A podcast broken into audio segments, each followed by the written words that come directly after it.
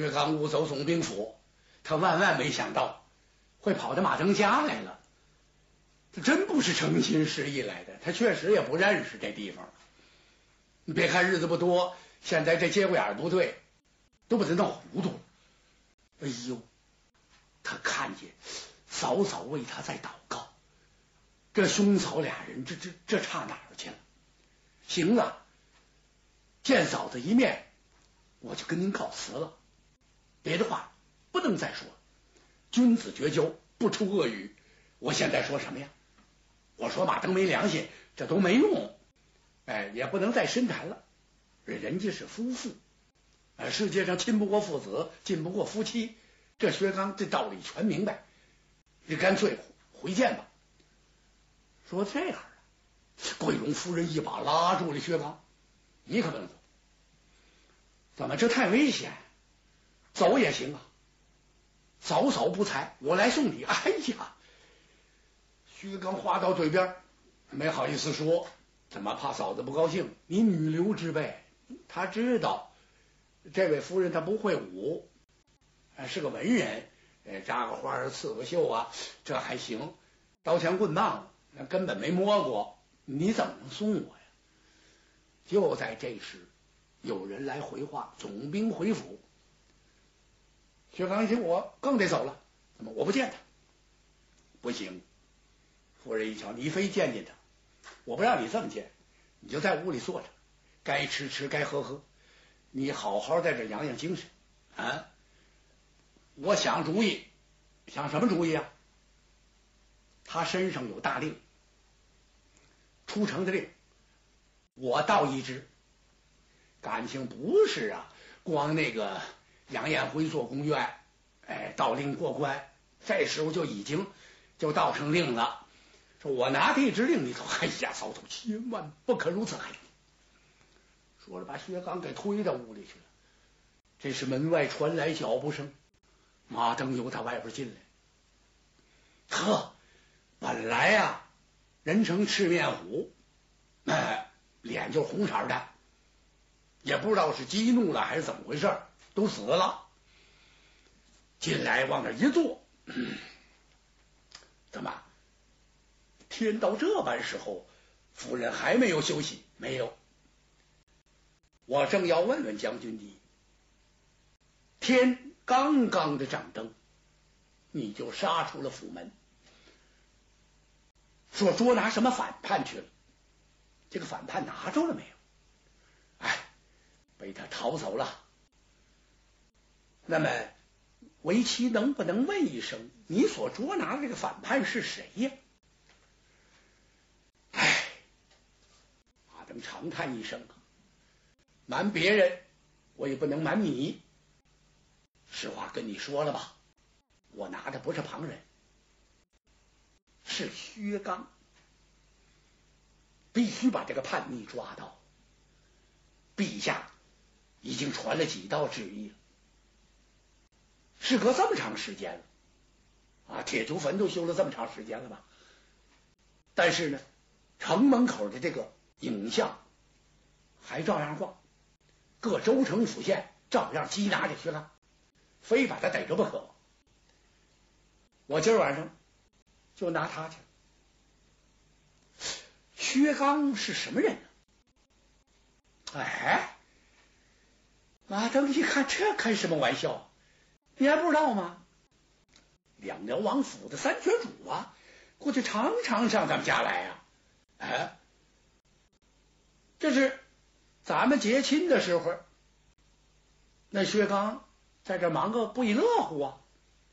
你可别看，呃，薛刚是个老弟，但是呢，敬嫂如母，对这个嫂嫂特别好，从来没开过一句玩笑，也拿着薛刚是一个整脸的人。哎，这个嫂子更疼爱这几个弟弟。说今天一提，你别人不知道行啊，你你得知道，薛刚是什么人？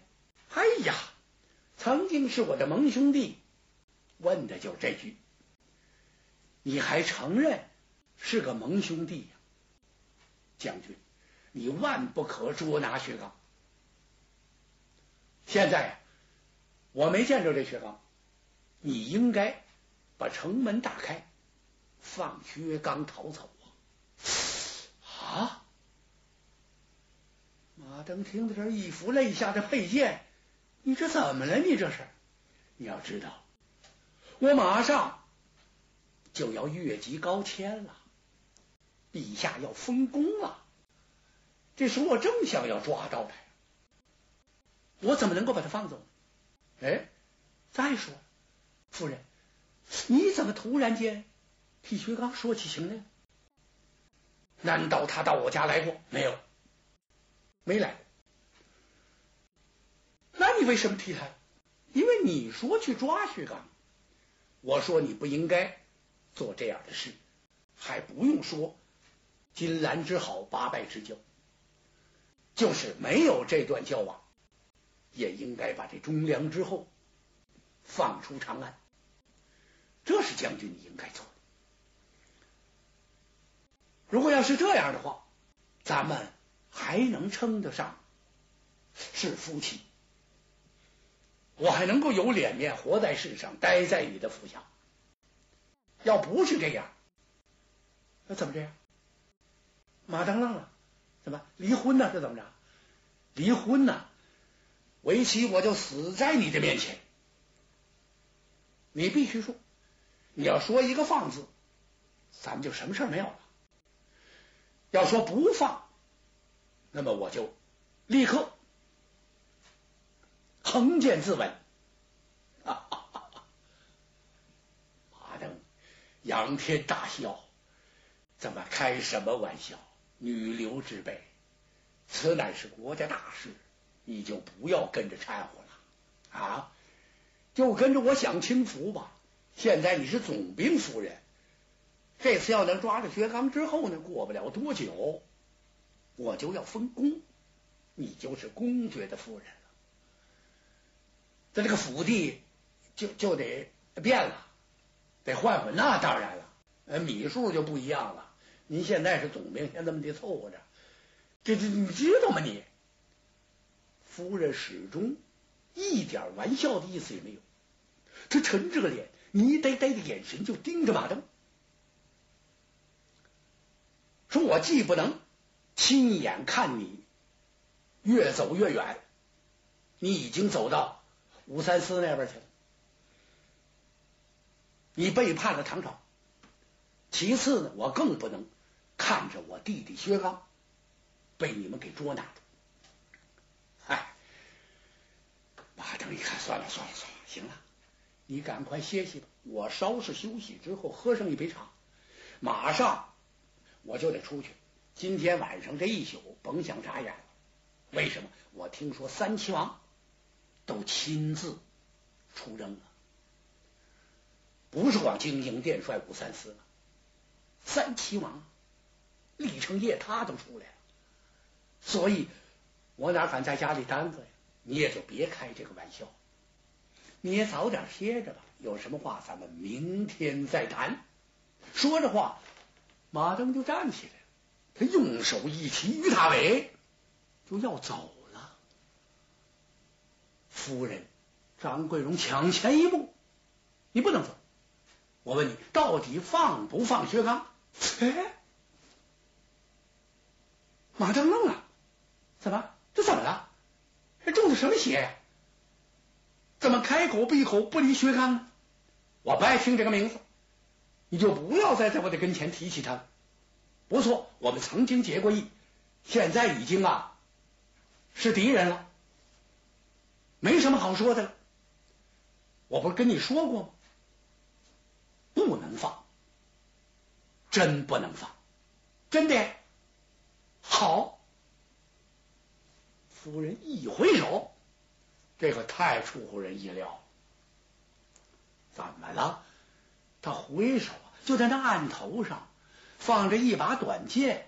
因为这家里头不离这个镇宅宝剑，因为马登那是总兵，哎，家里这这这刀枪棍棒什么都有。他这么一回身，歘一下就把短剑抽在手里了。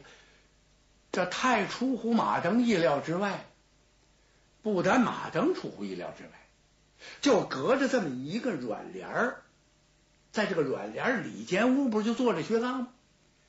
薛刚简直是坐卧不宁啊！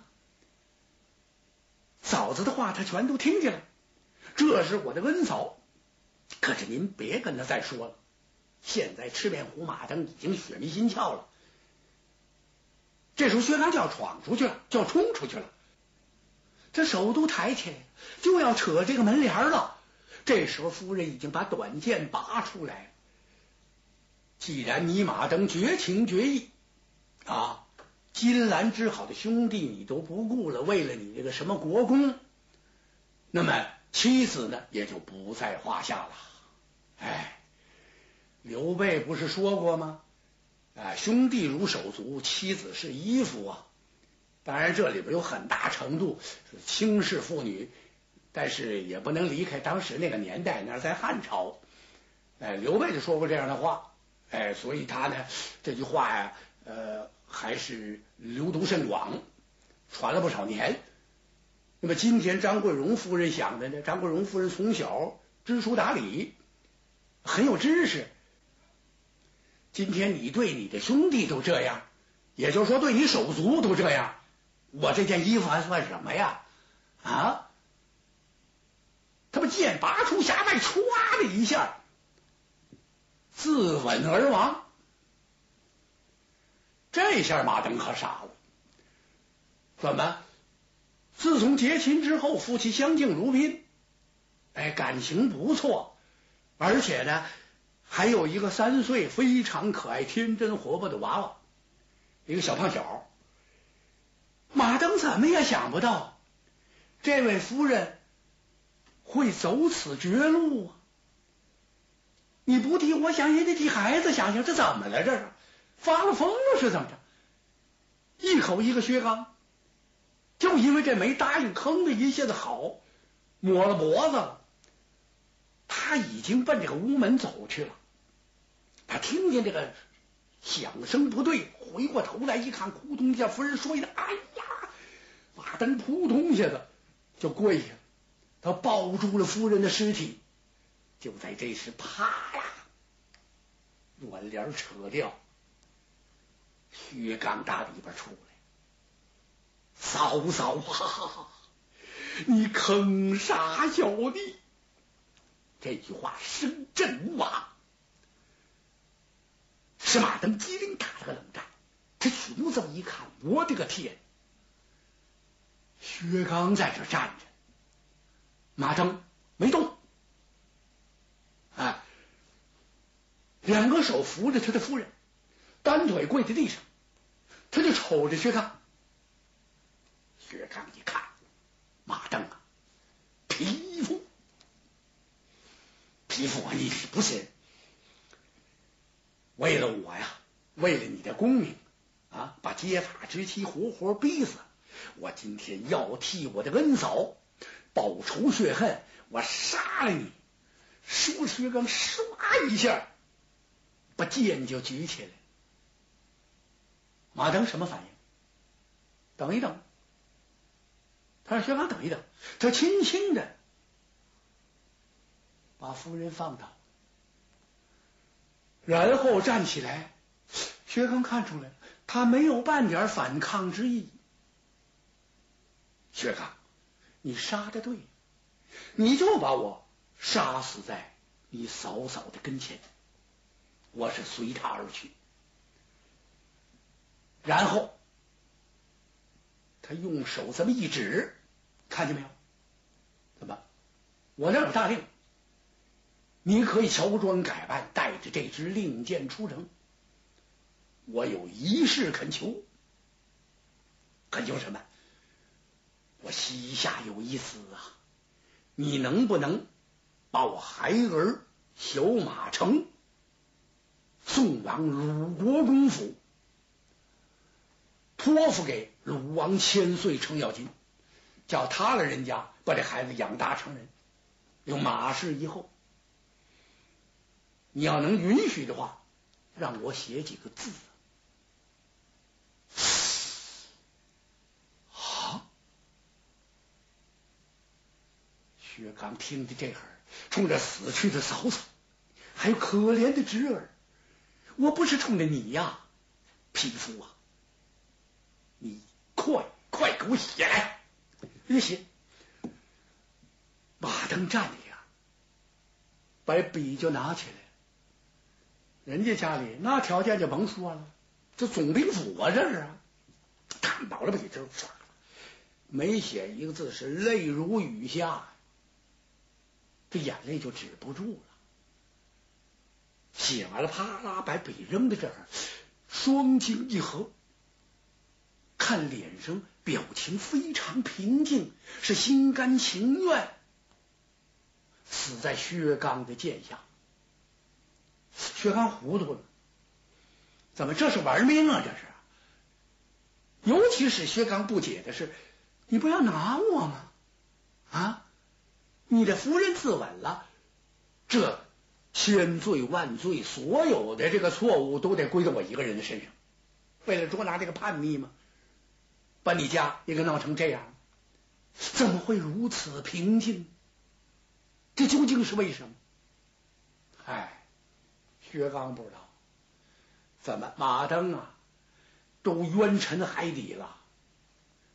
说句俗话，简直都冤出大天来了。怎么回事？按马登他的出身来历啊，那也是名将之后啊，而且能跟薛刚这些人结为兄弟。哎，这可应那句话了，物以类聚，人以群分。你什么人结交什么人？你看，他们能走在一起，这个人能错吗？那么他为什么当了总兵呢？为什么这么拼着命的捉拿薛刚？嗨，他是奉鲁王千岁之命，打进武三思的帅府。不能算是卧底吧？他做个眼线。当时啊，那差点没把马登给逼死。是鲁国公拉着他的手啊，孩子，咱现在眼睛挺亮，是什么也看不着啊。我耳朵也挺好，但是什么也听不见。你必须得，甭管受多大的委屈，你得这样。他这才忍辱负重，打进了。经营殿帅府，现在看着薛刚的宝剑，你往下落吧。我是死而无恨。